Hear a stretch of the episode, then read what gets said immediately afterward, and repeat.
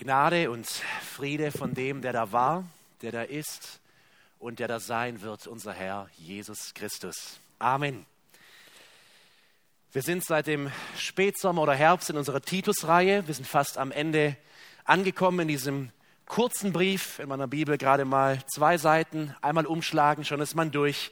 Aber ein wichtiger Brief, ein wichtiger Brief seit 2000 Jahren in der Kirchengeschichte, um zu verstehen, wie soll man als Gemeinde leben.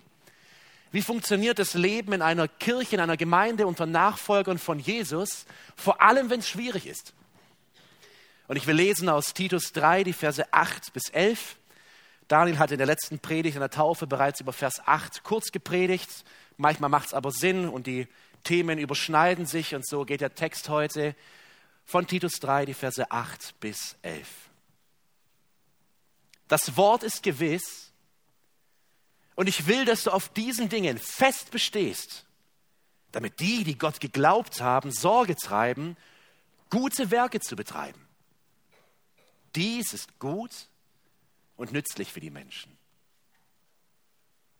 Törichte Streitfragen aber und Geschlechtsregister und Zänkereien und Streitigkeiten über das Gesetz vermeide, denn sie sind unnütz und wertlos einen sektiererischen Menschen weise ab nach einer ein- und zweimaligen Zurechtweisung, da du weißt, dass ein solcher verkehrt ist und sündigt, wobei er durch sich selbst verurteilt ist. Herr, heilige uns in der Wahrheit. Dein Wort ist Wahrheit. Amen. Ich weiß nicht, ob du gerne in Titus Haut stecken würdest. Ich würde es nicht unbedingt als Außenstehender auf eine Insel zu kommen, von der Paulus in Kapitel 1 sagt, dass diese Menschen auf Kreta immer Lügner sind, böse wilde Tiere, faule Bäuche. Wir haben gesehen, völlig politisch inkorrekt, sowas dürfte man heute gar nicht mehr sagen. Aber auf diese Insel muss Titus gehen oder hier bleiben und nicht einfach nur um das Evangelium zu predigen, sondern um die Gemeinden in Ordnung zu bringen. Vers 5, 1 Vers 5. Und ich weiß nicht, ob du schon einmal in der Situation standest, dass du als Außenstehender in eine Situation hineinkamst, in der Firma oder Familie oder wo auch immer, und du musstest nicht nur schlichten, sondern Ordnung hineinbringen, die Streitgruppen zusammenbringen, irgendwie einen Ausweg schaffen. Wenn du schon mal drin standest, wirst du wissen, es ist unglaublich schwer. Ich saß einmal als mehr oder weniger Zuschauer in so einer Situation an meiner ersten Schule, in meinem Referendariat da gab es eine GLK, eine Gesamtlehrerkonferenz. Und ja, liebe Schüler, das ist genauso, wie ihr euch das vorstellt. Oftmals, wenn 30 Menschen, die es gewohnt sind, immer Recht zu haben, im Unterricht zusammensitzen, das geht ziemlich heiß her. Und ich weiß nicht, was an meiner alten Schule es für Probleme gab. Das waren, glaube ich, keine besonders gewichtigen, sonst würde ich mich daran erinnern. Aber es brodelte im Kollegium. Und es brodelte so sehr, dass der Rektor außenstehende Mediatoren dazu holte. Das waren zwei Damen vom Regierungspräsidium und die mussten schlichten. Und als diese beiden Damen reinkamen, sah man ihnen an, die machen das gerade ungern, mitten im Feuer zu stehen und pure Emotionen und die Hälfte weiß gar nicht, worum es eigentlich geht, aber es war nicht sehr schön. Wer sowas mal erlebt hat, der weiß, wie sich Titus gefühlt haben muss. Jetzt bin ich hier auf Kreta. Es gibt Konflikte, es gibt Schwierigkeiten, es gibt Unordnung. Und ich habe den Auftrag des Apostels und damit den Auftrag meines Herrn, diese Gemeinden wieder auf einen guten Weg zu bringen. Was für Probleme waren es? Es gab Leitungsprobleme in der Gemeinde. Wir wissen nicht, ob es überhaupt keine Pastoren hier gab oder ob die Pastoren untereinander im Clinch, in, im Streit lagen, ob sie einfach irgendwelche falschen Lehren verbreiteten. Aber äh, ein Großteil oder ein großer Teil des ersten Kapitels spricht Titus oder Paulus am Titus nur über Älteste und wie wichtig diese Leiterschaft ist. Es gab Prediger, die etwas Falsches lehrten, die Verse 1, 10 bis 16. Paulus sagt, die drehten ganze Häuser und Familien um. Titus, stell dich ihnen entgegen. Aber es gab auch innerhalb der Generationen und Schichten in der Gemeinde Probleme. Die Alten schienen Probleme mit den Jungen gehabt zu haben, Kapitel 2. Und Paulus sagt, ihr älteren Frauen, kümmert euch um die jungen Frauen, seid mit ihnen zusammen. Ihr älteren Männer, ihr mit den jungen Männern, zwischen Sklaven und Herren gab es Probleme. Sie lehnten sich gegen die Regierung auf, 3 Vers 1. Ich weiß nicht, was es da für Probleme gab, aber es schienen kämpferische Menschen zu sein. Und Paulus sagt, unterordnet euch der Regierung. Titus, predige das und lehre das. Wie soll Titus damit umgehen? Soll er jetzt reingehen, eine Gemeindestunde organisieren und sagen, macht das, macht das, macht das, das dürfte nicht, das dürfte nicht. Ich denke, dass in diesem Moment absolut klar war, auch Titus, so geht es nicht. Und Paulus richtet seinen Blick auf etwas anderes. Paulus, er lehrt Titus hier, wie er mit diesen Konflikten, mit dieser Situation umgehen soll, mit dieser Unordnung, indem er eine Sache tut und sich voll darauf konzentrieren soll und eine Sache unbedingt meidet. Und so gibt Gott seiner Gemeinde durch diesen Apostel Paulus Anweisungen, wie sich die Gemeinde verhalten soll, wenn es Streit untereinander gibt. Erstens, das ist Vers 8, unser erstes Thema, es gibt einen unvermeidbaren Gemeindekonflikt. Wenn es zu dieser Situation kommt, dann wird es in der Gemeinde diesen Konflikt geben und der muss ausgetragen werden. Paulus sagt zu ihm in 3 Vers 8, das Wort ist gewiss. Und ich will, dass du auf diesen Dingen fest bestehst, damit die, die Gott geglaubt haben, Sorge tragen, gute Werke zu betreiben. Dies ist gut und nützlich für die Menschen. Wofür soll Titus einstehen?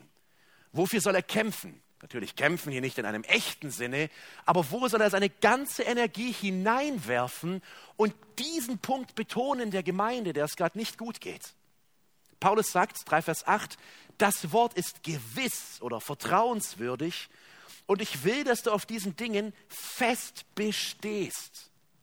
Worum geht es hier? Um die Verse vorher. Eine Sache, sagt Paulus, die ist absolut vertrauenswürdig, Titus. In dieser Situation, wo die Emotionen hochkochen, wo es gegeneinander hergeht, suche das Feld, Titus, das absolut vertrauenswürdig ist. Wo es gar keine Streitthemen geben kann, weil es das Zentrum des Glaubens ist. Und bestehe fest auf diesen Dingen. Und was ist es? Es ist die Herrlichkeit und die Wahrheit des Evangeliums. Die Ausleger sind sich relativ einig, dass die Verse 3, Vers 4 bis 7 eine Art Hymne oder Gebet waren, vielleicht auch eine Art Glaubensbekenntnis der frühen Gemeinde. Wenn man das Kapitel 3 liest, dann ändert sich in, in dem, im Griechischen ab Vers 4 die Art des Satzes, der Satzbau, aber auch die Worte, die hier auftauchen, das klingt nach einer Art Bekenntnis oder Hymne.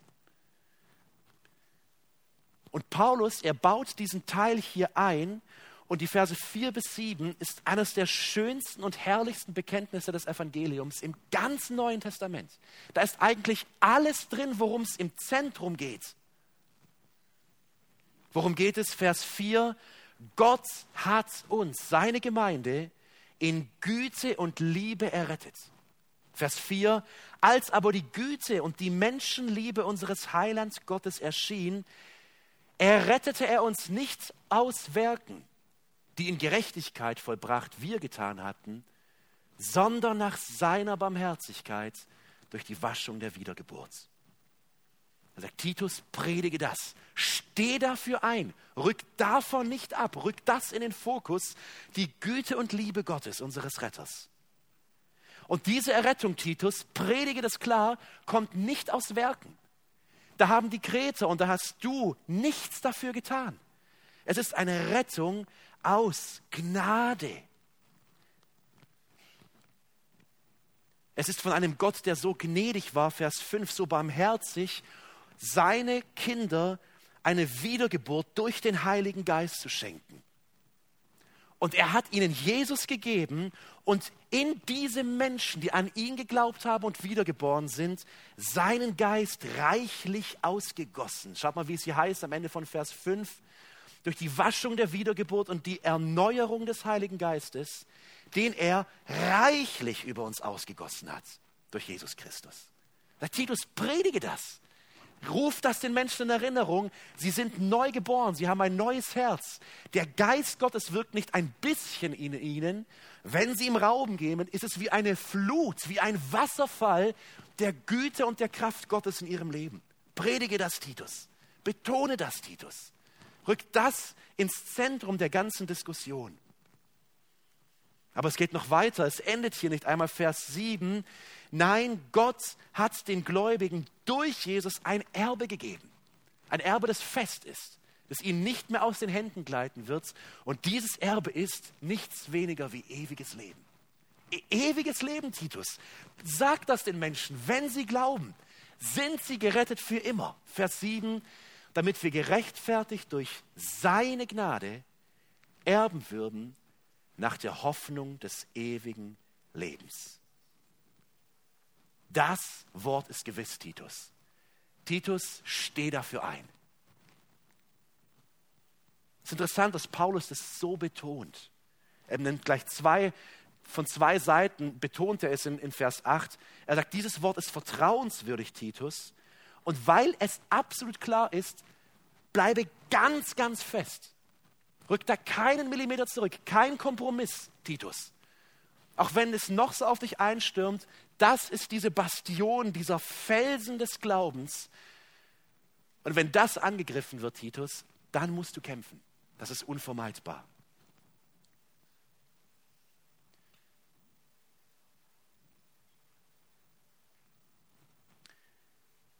Und er sagt, wie sollst du es tun?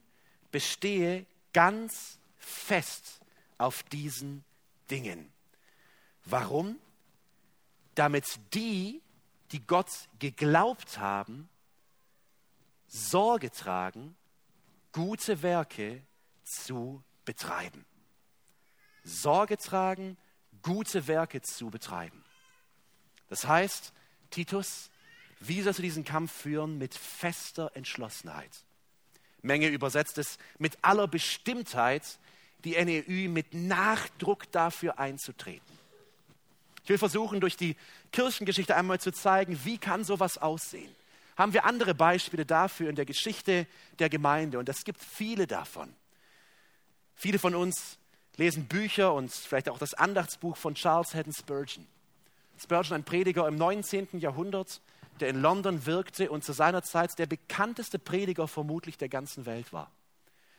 Dieser, diese Baptistengemeinde in London, sie war Woche für Woche gefüllt mit Tausenden von Menschen. Seine Predigten wurden abgedruckt und wirklich in die ganze damalige Welt verteilt, hat einen großen Einfluss. Und dann am Ende seines Lebens, er war 54 Jahre alt, im Jahre 1887, wirft sich Spurgeon noch einmal in einen Kampf. Ein Kampf, von dem seine Frau Susanna später sagt, er ist daran gestorben, er ist daran zugrunde gegangen. Er konnte nicht mehr. Worum ging es? Im frühen 19. Jahrhundert beginnt in Deutschland an den Universitäten äh, die Bibelkritik immer mehr einzusetzen. Und viele Gemeinden in Deutschland beginnen, vor allem in der evangelischen Landeskirche damals, abzurücken von dem klaren Standpunkt der Reformation, dass die Schrift irrtumslos ist. Und damit, dass die die Glaubwürdigkeit der Bibel angegriffen wurde, wurden viele weitere Punkte der Bibel angegriffen. Die Jungfrauengeburt durch Maria, die Realität eines ewigen Gerichts, das Kreuz von Jesus, alles fiel Dominostein nach Dominostein und am Ende des 19. Jahrhunderts schwappte das auch immer mehr nach England hinüber. Und irgendwann erreichte es auch den Bund, in dem Spurgeon war, die Baptistenunion, der größte Bund von den Baptisten in England. Und kaum jemand sah das kommen. Spurgeon, er ließ in, äh, seiner, in seiner Zeitschrift, die er damals herausgab, die hieß Schwert und Schaufel, äh, da wurden einige Artikel geschrieben, erst anonym, später das kam heraus, das war der Freund von Spurgeon, der warnte und sagte, ihr Lieben, an unseren Ausbildungsstätten zieht die Bibelkritik ein. Es wurde kaum gehört und irgendwann mal entschloss sich Spurgeon selbst, einen längeren Artikel hier zu schreiben und der schlug ein wie eine Bombe. Überall in den Gemeinden in England entbrach plötzlich dieser Streit. Sind wir auf einem gefährlichen Kurs oder nicht? Spurgeon, er schien zuerst Erfolg zu haben damit, er war sehr einflussreich. Und irgendwann mal aber wandte sich der Leiter, Booth hieß er, von dieser Baptistenunion von ihm ab. Der Druck wurde zu groß. Und irgendwann mal wurde ein Papier aufgesetzt, was einfach falsche Kompromisse machte mit dem Wort Gottes und mit dem Evangelium. Und dann kam es zu einer großen Abstimmung. Und Spurgeon, er kämpfte dafür. Er kämpfte dafür, dass diese Wahrheit des Evangeliums bestehen bleibt. Und an dem Tag dieser Abstimmung, es gab 2007 Delegierte, stimmten 2000 Menschen gegen Spurgeon und seine Ansicht und sieben für ihn. Jemand, der dabei war, sagte, es, es war unfassbar, Jubel brach los. Die Menschen umarmten sich, weil sie Spurgeon besiegt hatten. Heute ist dieser Baptistenbund ein, ein Schatten seiner selbst. Ich war kürzlich auf ihrer Homepage, weil es mich interessiert hat, wie ging es weiter mit diesem Bund? Es gibt nicht mal mehr ein Glaubensbekenntnis. Es gibt eine Vision, die so schwammig ist, dass man gar nicht weiß, welche Religion sie eigentlich angehören. Dieser Bund, er ist völlig zugrunde gegangen. Spurgeon hatte recht. Sie haben den Kurs verloren und mit allem, was er hatte, warf er sich in diesen Kampf. Warum? Weil es ums Zentrum ging. Er schrieb einmal, wie weit könnten Sie noch gehen? Welche Lehre muss noch aufgegeben werden? Welche andere Wahrheit soll noch Gegenstand der Verachtung sein? Und er fährt weiter fort, dieser Fall ist beklagenswert. Gewisse Geistliche machen Ungläubige. Bekennende Atheisten sind nicht ein Zehntel so gefährlich wie jene Prediger, die Zweifel streuen oder auf den Glauben eindreschen. Deutschland wurde von seinen Predigern ungläubig gemacht und England tritt in seine Fußstapfen. Im Rahmen dieses ganzen Konflikts wurde wirklich der ganze Ruf von Spurgeon ruiniert. Er wurde als streitsüchtig, als Streithahn auch öffentlich in der Presse abgetan. Und im ganzen Rahmen, er, er hielt es nicht länger aus, er war schon vorher krank, er litt auch an Depressionen, starb er mit 58 Jahren. Aber er konnte am Ende seines Lebens sagen, ich habe den guten Kampf gekämpft. Ich habe den Lauf vollendet. Ich habe den Glauben bewahrt, wie Paulus. Das ist der Kampf, von dem Paulus hier spricht. Warum soll man ihn kämpfen? Warum kann man hier nicht mit Liebe zudecken? Kompromisse vielleicht machen, sagen, okay, wir akzeptieren einfach beide Meinungen zum Evangelium und zum Wort Gottes, weil das die einzige Botschaft ist, mit der Gott Menschen errettet und heiligt. Schau mal, wie Paulus es sagt, damit die, die Gott geglaubt haben, Sorge tragen, gute Werke zu betreiben. Wir haben diese Predigtreihe in Titus gute Botschaft und gute Werke genannt, weil der Hauptpunkt, für den Paulus hier sich einsetzt, ist, Titus, predige das Evangelium, denn dort, wo die Menschen an das Evangelium glauben, beginnt ein Leben nach diesem Evangelium für den Herrn. Aber diese Wahrheit muss das Fundament sein. Wir versuchen das herunterzubrechen. Was heißt es damit, die, die Gott geglaubt haben? Wenn du in diesem Moment daran denkst, in diesem Moment sieht Gott jeden von uns, er sieht in unser Herz. Alles ist ihm offen. Wenn du daran denkst, was sieht Gott gerade, wenn er in diesem Augenblick mein Herz öffnet und in mich hineinsieht? Was ist da? Vielleicht denk kurz nach und finde mal einen Begriff oder ein Wort, wenn du an die letzten Wochen oder Tage denkst, was sieht Gott? Wenn er mich gerade anschaut.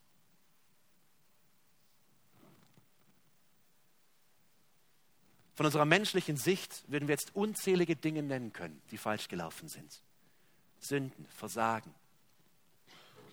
Aber die Wahrheit, die Paulus predigt, ist, wenn Gott dich ansieht in diesem Moment und du hast seinem Evangelium geglaubt, dann sieht Gott einen heiligen, makellosen, tadellosen, weißen Menschen, ohne Runzel und Makel. Er sieht sein Kind, das fehlerlos voller Gerechtigkeit vor ihm steht. Und vielleicht wirst du so reagieren, wie ich immer wieder reagiere und sagen, Gott, aber das, ich bin ein Sünder. Ich bin dreckig, ich bin schmutzig. Ja, aber wenn du ihm geglaubt hast, dann wurde über diesen Schmutz ein Gewand gelegt des Königs, das Gewand Jesu. Kürzlich eine Situation, wo ich in der Familie falsch reagiert habe und Kinder sind ehrlich und sie haben es dann noch unter die Nase gerieben, direkt in direkter Konfrontation. Papa, uns sagst du das und selber machst du das. Und ich habe mich so dreckig gefühlt. Sie hatten recht, gesündigt. Und ich habe mich so dreckig in die Situation gefühlt, ich bin aus dem Raum gegangen. Und in diesem Moment da habe ich mich gezwungen, daran zu denken, wo ich so versagt habe, Samuel, wie sieht Gott dich? An was hast du geglaubt mit dem Evangelium? Heilig und makellos. Und wer, in diesem Moment, es, es, es scheint ein Skandal zu sein. Nein, es bin ich nicht. Ich bin ein Sünder. Meine Kinder haben es sogar gesehen mit ihren drei oder fünf Jahren. Ja, aber das ist die Wahrheit des Evangeliums. Wisst ihr, was, was das tut mit einem Menschen? Das ist, als ob tausend Kilo auf einem lasten würden, einen auf die Knie drücken.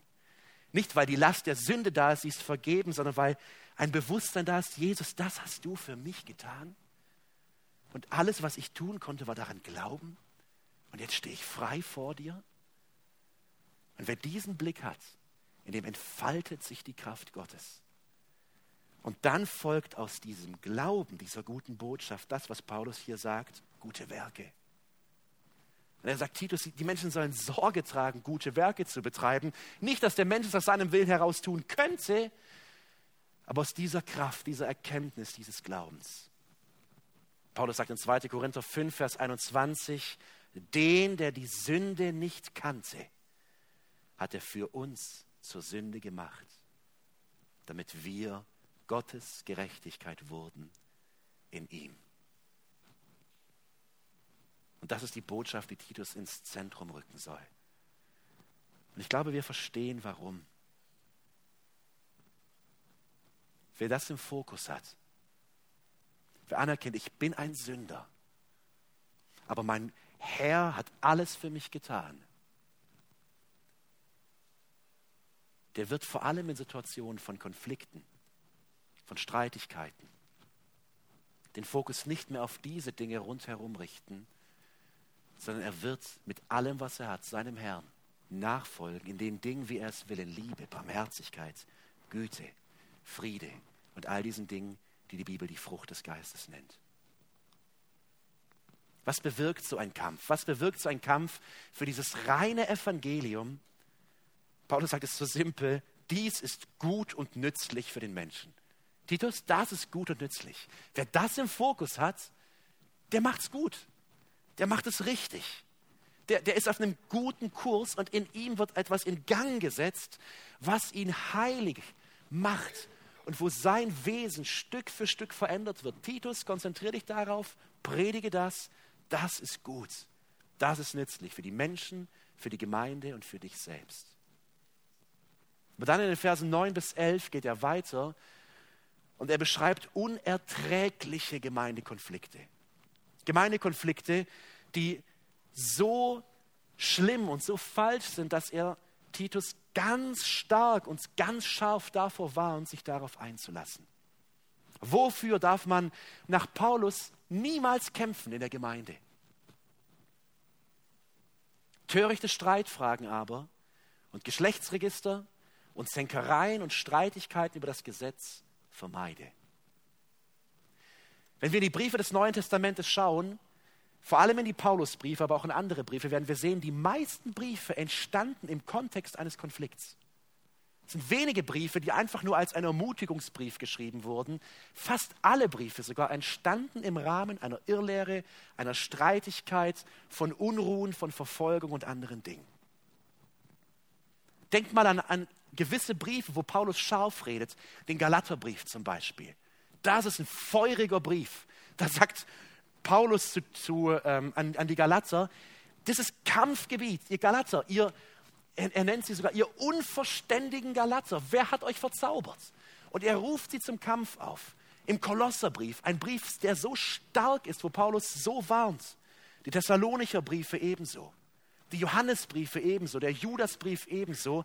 Das sind Briefe, wo Paulus die Gemeinde wirklich im wahrsten Sinne des Wortes zum Kampf aufruft. Wisst ihr, worum es in jedem einzelnen Konflikt geht in diesen Briefen? Ums Evangelium. Du wirst keinen Brief und auch in den Evangelien nichts finden, wo Jesus oder die Apostel zu dieser Kampfhaltung aufrufen, wo es nicht um das Evangelium und die direkt damit verbundenen Themen geht also die Irrtumslosigkeit der Schrift, den dreieinen Gott und wie er sein Rettungswerk hier vollführt. Aber es gibt andere Briefe, die auch an Gemeinden geschrieben sind mit Konflikten. Der Korintherbrief zum Beispiel.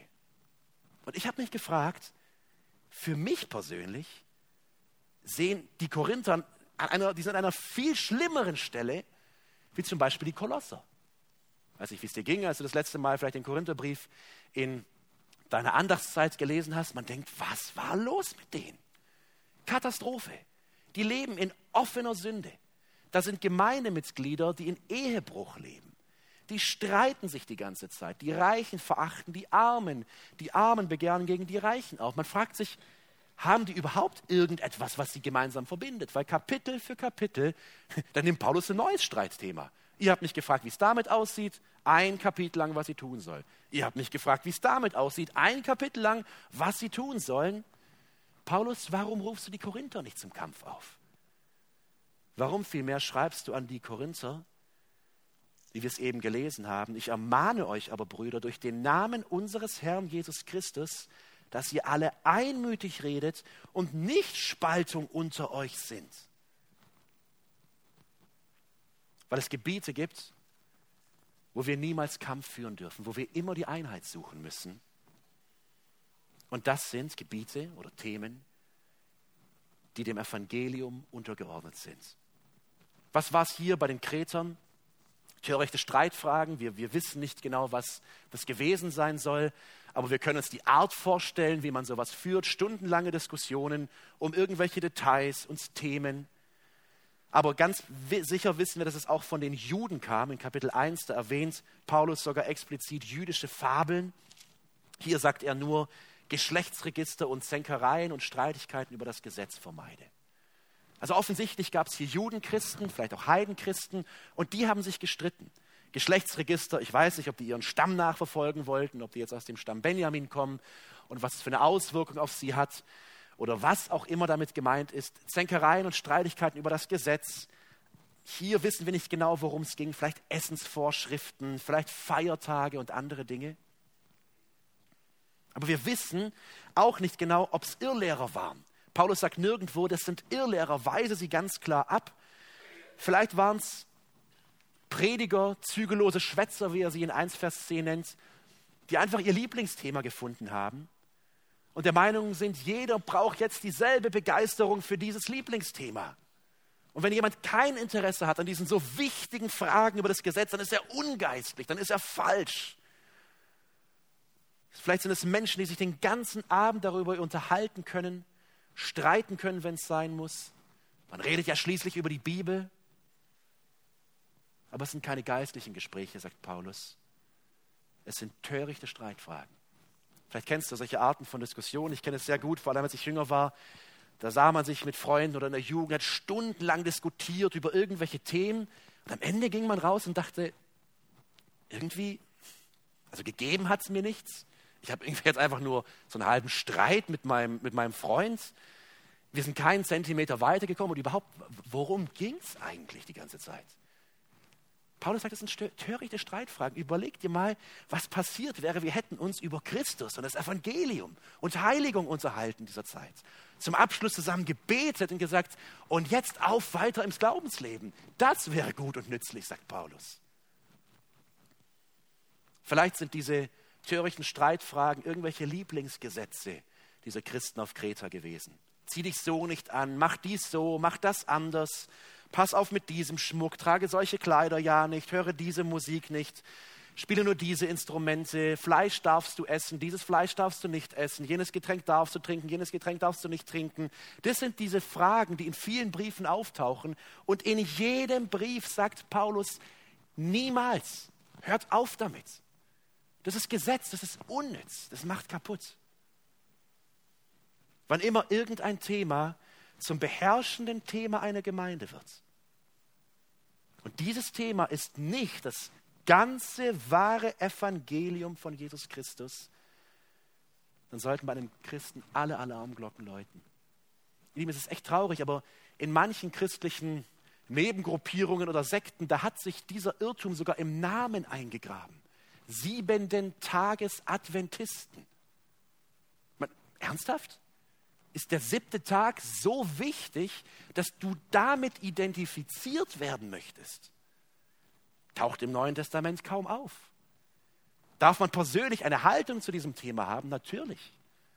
Du ehrst und heiligst den Sonntag und sagst, ich ziehe mich zurück von Dingen, die ich sonst die Woche über mache. Ich lese das Wort. Wunderbar. Aber das ist nicht dein, deine Identität.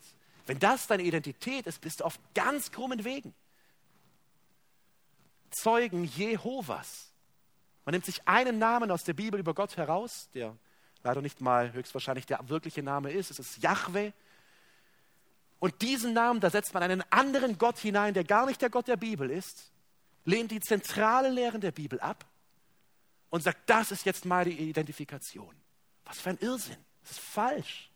Das ist das, was Paulus hier sektiererisch nennt in Vers, 11, in Vers 10. Menschen, die sich ein Randthema herausnehmen und dafür stehen sie ein. Wir müssen nicht immer weiter weggucken. Auch ich würde sagen, jeder Gläubige und jede Gemeinde neigt dazu.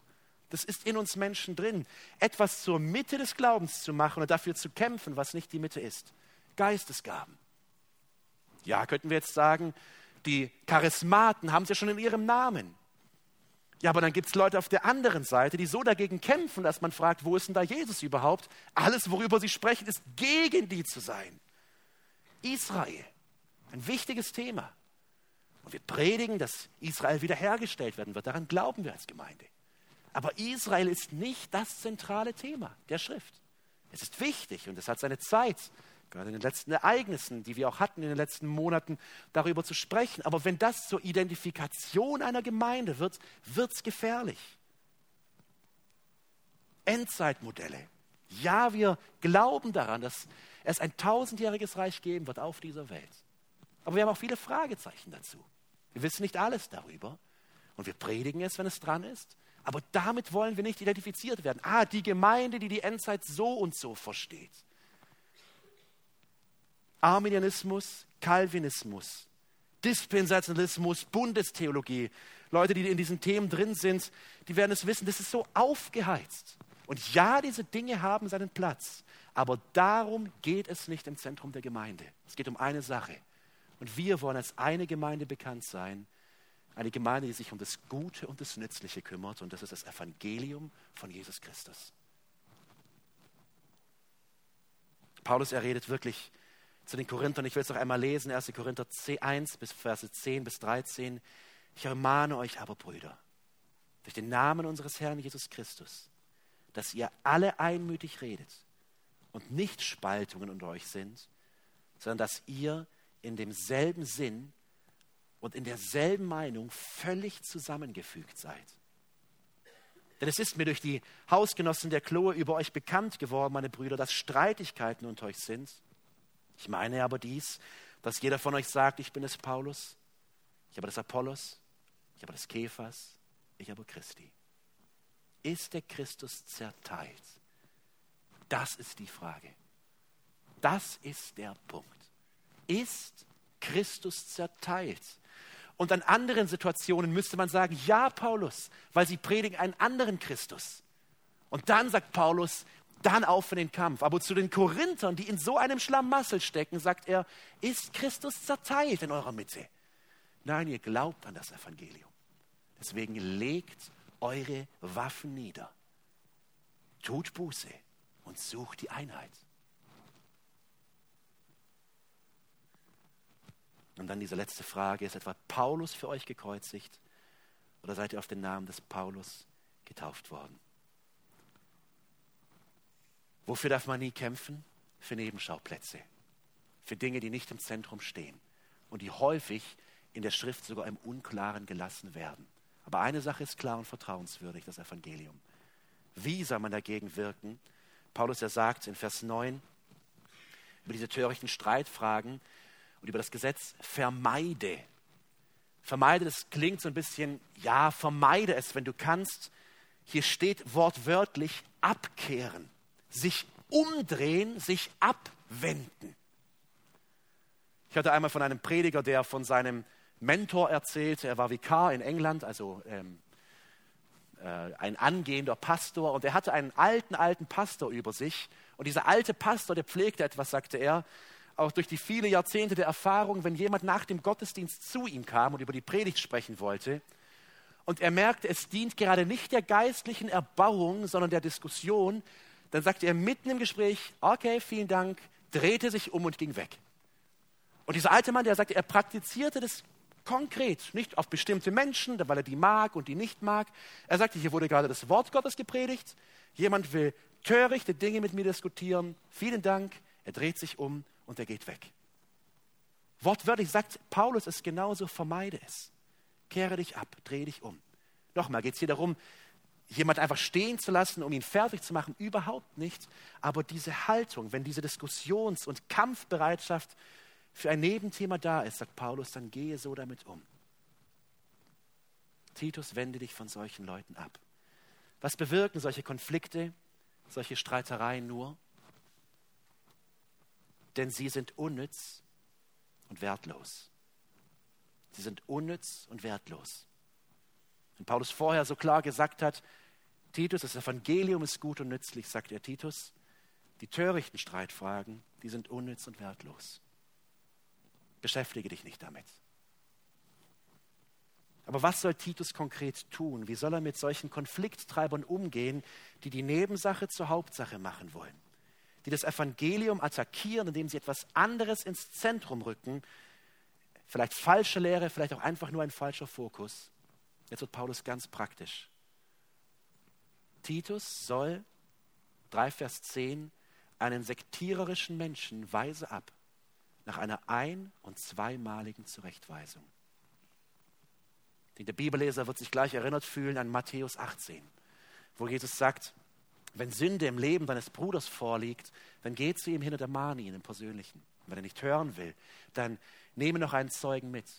Und wenn er immer noch nicht abkehren will von seiner Sünde, bringe das Anliegen vor die Gemeinde. Und wenn er immer noch nicht abkehrt von seiner Sünde, dann schließt ihn aus eurer Mitte aus.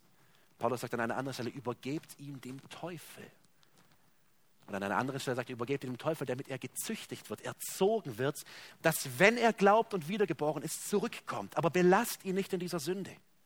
Und genau darauf scheint Paulus hier anzuspielen und sagt, wenn jemand in der Gemeinde ist, der zankt, nochmal, es geht hier nicht um einen, ein, eine Diskussion, die man einmal hatte mit jemandem. Nein, es geht um ein, ich beharre auf meinem Punkt und ich bin bereit, dafür zu kämpfen, was diese wichtige Wahrheit, die ich für so wichtig halte, dass das in der Gemeinde darum geht, dass das gelehrt wird, dass jemand ja nichts anderes sagt über diesen Punkt, den ich so wichtig finde. Paulus sagt, weise diesen Menschen ab, ermahne ihn einmal. Könnten sagen, im Vergleich mit der ganzen Schrift im Persönlichen, mach erstmal keine große Sache daraus, ermahne ihn im Stillen. Sag, Bruder oder Schwester, schau mal, du, du kämpfst hier gegen deine Geschwister. Ist es wirklich so wichtig? Tu Buße, das ist nicht gut. Er wird nicht hören, er sagt, ermahne ihn noch einmal. Vielleicht hier mit einem Zeugen. Er will nicht hören, er bleibt weiter darin bestehen. Und dann sagt Paulus, dann weise ihn ab. Warum? Vielleicht würden wir hier sagen, Paulus, das ist so hart. Das ist so hart, dass du mit der Gemeindezucht in dieser Frage kommst. Können wir das nicht zudecken? Paulus sagt, nein, wir können es nicht zudecken, weil das zerfrisst die Gemeinde, zerstört sie. Das wird am Ende die Kraft des ganzen Evangeliums vermindern und schwächen. Warum also soll man sie abweisen im Kern? Vers 11, weil es um Sünde geht. Da du weißt, dass ein solcher verkehrt ist und sündigt, wobei er durch sich selbst verurteilt ist. Lieben, ich bin mir ganz sicher, dass jeder von uns, wenn er an sein Leben denkt, sich in Situationen oder Gesprächen, vielleicht auch nur in Gedanken sieht, wo wir diese Haltung hatten. Ich weiß nicht, wie oft ich in meinem Leben schon diese Haltung hatte in Diskussionen und Gesprächen. Bin in einer sehr diskussionsfreudigen Familie groß geworden. Bei uns Eberts wurde irgendwie alles diskutiert.